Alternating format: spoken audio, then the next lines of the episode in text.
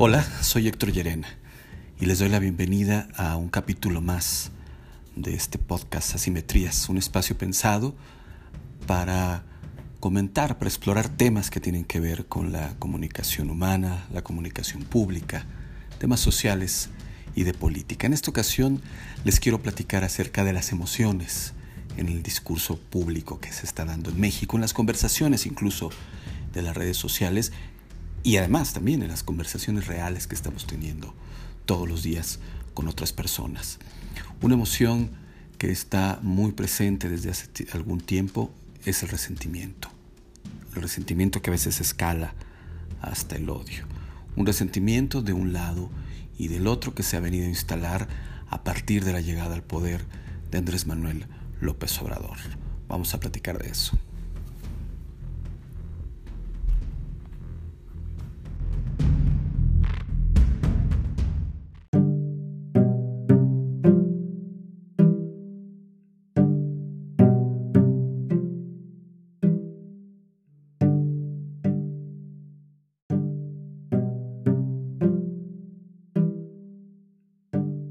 Personas olvidarán lo que dijiste y lo que hiciste, pero nunca olvidarán cómo las hiciste sentir, decía la gran poeta estadounidense Maya Angelou, porque por definición las emociones son las líneas que tocan y mueven el espíritu humano.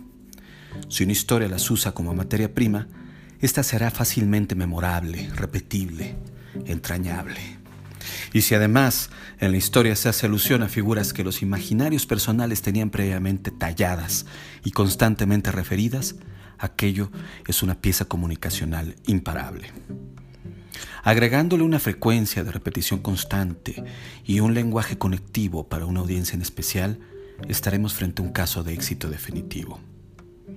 Así, más o menos, es el armado de la narrativa que el presidente López Obrador ha usado desde hace muchos años. La presentación de un pasado lleno de oprobios como contexto para un presente transformador, impulsado con un tono de resentimientos fronterizos con la venganza. El resentimiento en México no es nuevo, ni gratuito. Podríamos decir que es producto del añejamiento de una indignación continuada e impotente, una emoción que ya es parte de nuestro ADN cultural. El imaginario nacional tiene bodegas llenos de eso, a partir de historias heredadas, oídas y hasta vividas. Historias de desigualdad, de injusticia, de discriminación, de indolencia, de inoportunidades, de corrupción, de autoritarismo y otras más de un largo y antiguo catálogo. En nuestra narrativa histórica hemos sido conquistados, invadidos, sometidos, defraudados, engañados, saqueados, endeudados. Desde su inicio como justiciero, porque ese sería su arquetipo en la historia, el justiciero, Andrés Manuel López Obrador ha usado el resentimiento como un elemento poderoso y genuino para conectar con la gente que después se volvió su público. Sin ardides, él les ha validado que lo que sentían era real y que merecían justicia ante ello, efecto que de inmediato resulta en empatía. Andrés Manuel le da a la gente esperanza y futuro con base en un largo narrativo muy simple. Frustración, resentimientos y justicia posible. Más una mezcla de datos, intuición, una cucharada de lenguaje conectivo para su audiencia, una pizca de comunicación no verbal, proxémica, las circunstancias exactas, el timing, dirían los gringos. Y esa mezcla bien incorporada agrega otros ingredientes como disciplina, certeza de triunfo, y la conciencia de un guionista que sabe que su serie tiene una audiencia fiel, que la consume y la usa para proveerse de municiones para las discusiones cotidianas, para las defensas que hay que dar por la causa. Después sirve ese plato todas las mañanas en una plataforma de comunicación poderosa por su alcance y por su capacidad para escenificar la tensión entre dos concepciones de la realidad. Repite a diario la misma narrativa, la replica en sus redes sociales, provoca que se replique en la de todos, cercanos y adversos. Hace que por la tirantez y disrupción que causa, se convierta en el tema de todos quienes hablamos de estos temas. Que sus críticos lo retomen para contestarle o reprobarlo. Los confunde hasta que creen ilusamente que su único camino viable es hablar mal de él todo el tiempo. Y después vuelve a empezar. Con otro tema pero usando la misma narrativa, porque esta guerra se gana repitiendo, repitiendo, repitiendo.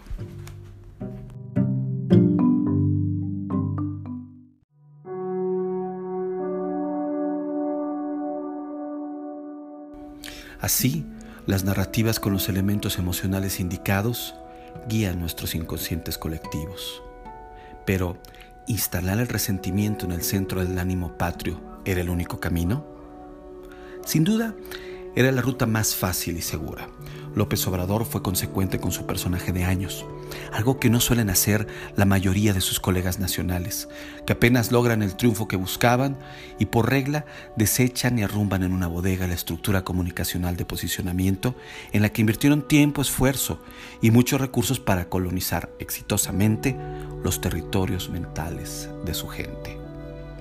López Obrador supo lo valioso que es conservar esta estrategia y sobre todo este posicionamiento, actualizarlo, potenciarlo y también lo eficiente que es crear una dicotomía narrativa. La realidad como un lienzo dividido en blanco y negro.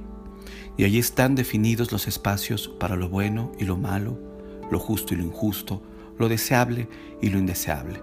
Los tonos no suman, el gris, por ejemplo, que surge de la mezcla justo del blanco y el negro, es lo más indeseable que hay.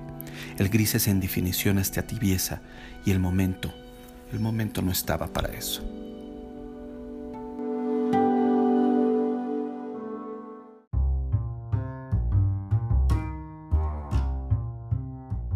Sin embargo, la animadversión no era la única opción para no perder su posicionamiento o para transitar a la siguiente temporada, que bien pudo haberse titulado La Reconciliación Nacional. Imagínese, después de lograr un triunfo contundente y llegar a la presidencia, lograr la mayoría parlamentaria y, como él dice, hacer historia, Andrés Manuel López Obrador hubiera llamado a la reconciliación nacional. Imagínese eso. ¿Y qué hubiera dicho?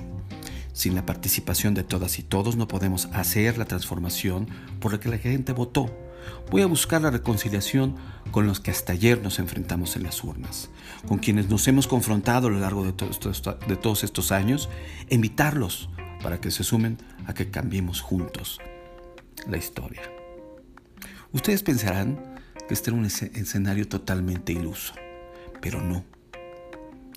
Recordé a Nelson Mandela y los 27 años, 27 años, que fue preso político del régimen del apartheid. 27 años durante los cuales vivió en prisiones de máxima seguridad, comiendo menos que los demás reclusos porque tenía el estatus más bajo dentro de las penitenciarías en Sudáfrica, que era ser terrorista y negro. Haciendo trabajos forzados todos los días, sabiendo de su familia solo por cartas, fotos y una visita cada seis meses enterándose todo el tiempo de la represión a sus compañeros de causa. ¿Qué más indignante y generador de resentimientos que casi tres décadas de ese escenario? Y bueno, ¿qué pasó con Mandela? Pasó que el día que tomó posesión como el primer presidente no blanco de su país, tuvo en primera fila a quienes fueron sus últimos tres celadores en la prisión de Víctor Bester.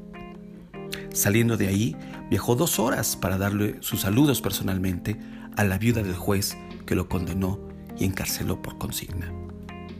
Al día siguiente mantuvo a todos los empleados blancos que quisieron continuar trabajando en la oficina presidencial y fusionó, aún bajo su protesta, a su equipo de escoltas negros con el de blancos que cuidaban a Frederick Leclerc, el presidente que lo antecedió. Mandela sin duda entendió el valor de unir aun, cuando en el proceso había que perdonar a quienes habían sido sus verdugos. Pocos años después Mandela utilizó el rugby, un símbolo de discriminación blanca para los negros, para unir a su pueblo. Sudáfrica era sede en 1995 de la Copa Mundial de Rugby. El equipo sudafricano, donde había un solo jugador negro, aprendió el nuevo himno Zulu, el de los negros, y fue ganando partidos, y contra todos los pronósticos ganó la Copa Mundial. Y fue en ese día, cuando Mandela le entregó la copa a François Pienaar, el capitán de la selección sudafricana de rugby, que el estadio guardó silencio y cerca de 80.000 personas, casi todas blancas, corearon el nombre de su presidente. Y fue ese día que entonces le quedó muy claro a los millones de televidentes que veían, que veían el evento en todo el mundo, que Mandela era el presidente de los negros, pero también de los blancos. En una de sus biografías relata que cuando una de sus más cercanas colaboradoras y añeja compañera de su causa, le preguntó que por qué hacía todo eso, y le contestó, en todo el tiempo que estuve preso aprendí a conocer a nuestros contrarios. Hoy sé que sin ellos, como compañeros, no podremos lograr lo que queremos para ayudar a nuestros hermanos y ayudar a mis hermanos es mi misión como presidente. Durante el mandato de Mandela se dio el fin del apartheid, empezó la igualdad de derechos y oportunidades y se fundaron las bases para una convivencia pacífica entre negros y blancos en pro de una mejor historia para todos.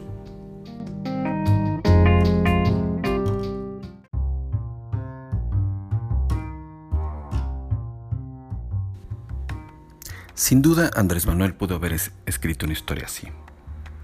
Una narrativa en la que, sin abandonar sus principios para hacerle justicia al pueblo, pudo haber construido puentes virtuosos o mecanismos de control con empresarios y otros líderes políticos. Ahí estaba ya su mayoría parlamentaria, el control que tenía del SAT, el control que tiene de la unidad de inteligencia financiera, qué sé yo. Estoy seguro de que no se habrían negado, y con tal de no tener una relación hostil, o simplemente porque no les quedara otra opción, habrían cooperado.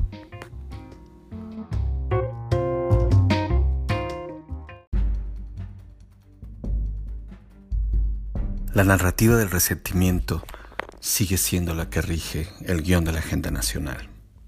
Por ella los malos son vilipendiados, aventados a los leones de la opinión pública, mereciéndose el troleo sin misericordia, el escarnio del meme agresivo, el insulto ideológico y reduccionista. Se desgasta a las víctimas y se provoca el rechazo, cada vez más lleno de odio. Siempre hay una buena razón para encender esa hoguera. Hoy el país está segmentándose emocionalmente entre quienes aman a Andrés Manuel, quienes lo odian y quienes lo aprobaban y ya no saben qué hacer porque para ellos el hilo narrativo central, las causas del presidente, les parecen aún coherentes, pero no así sus cómo, ni sus con qué, ni sus posturas de coyuntura, ni los de su elenco secundario, con ese resentimiento y esa malquerencia por delante, referenciando un pasado que quizás sí está lleno de agravios, cuando también tenemos un futuro que pudo haberse en distinto. Lo más lamentable es que la narrativa de resentimientos hoy ya no tiene marcha atrás y hacia adelante solo hay un camino que se vislumbra muy poco amable. Aún no podemos saber el costo que tendrá estar enfrentados y si este enfrentamiento servirá para algo más que obtener votos.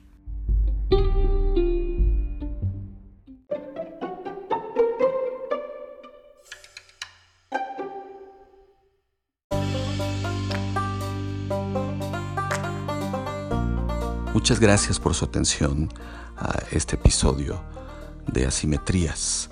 Gracias por su tiempo.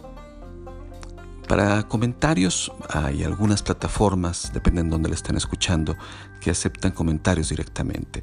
Y si no, me pueden ubicar en Twitter en arroba con doble L o en mi mail que es. Hasta la próxima.